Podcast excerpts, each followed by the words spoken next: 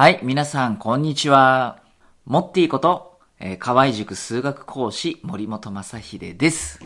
今回はですね、えー、いつも試験の時にね、えーミスをいっぱい犯してしまう、そういう生徒さんについてのね、えーお話です。まあ僕のところによく相談に来てた子なんですが、え試験の時にいつもね、焦ってしまう。焦ってしまってミスが止まらない。で、そのせいでね、いつもいい点が取れない。後からゆっくり、え時間をとって考えると、えー解くことはできる、得点することはできるんだけど、試験になるとね、えー点が取れないという子でした。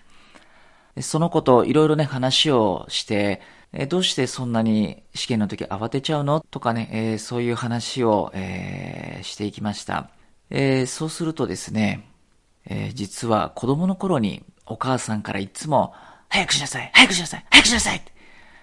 え日常生活の中でね、えーいろいろ早くしなさいって、間に合わないでしょって、えー言われていたと。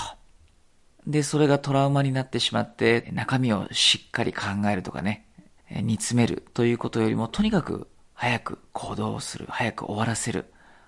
えーこなすということを重要視してしまう癖がついてしまいました。だから試験の時もしっかり問題を考えていくということよりも、とにかく早く解かなきゃ、時間内に終わらせなきゃっていうことを優先してしまっていたそうです。で、その子はですね、この癖を直すのにものすごい苦労しました。えー二人で一緒になって、時間計って共同だったって、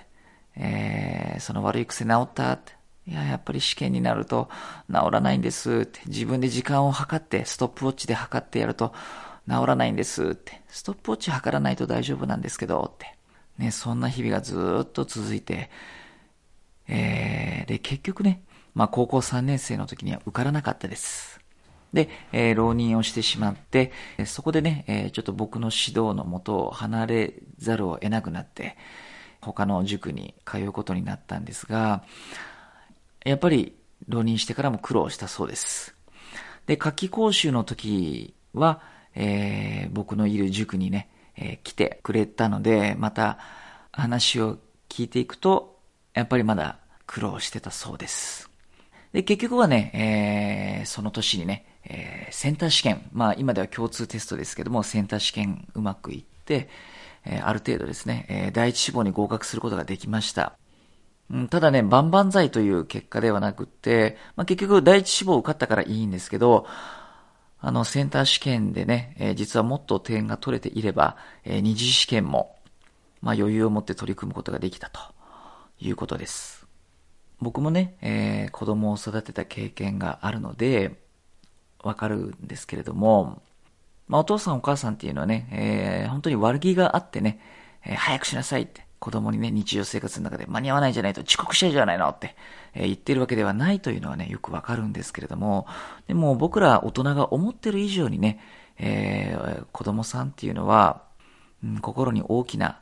傷を背負ってしまうものなんです。で、それがね、えーどれほど尾を引いてしまうかっていうことをね、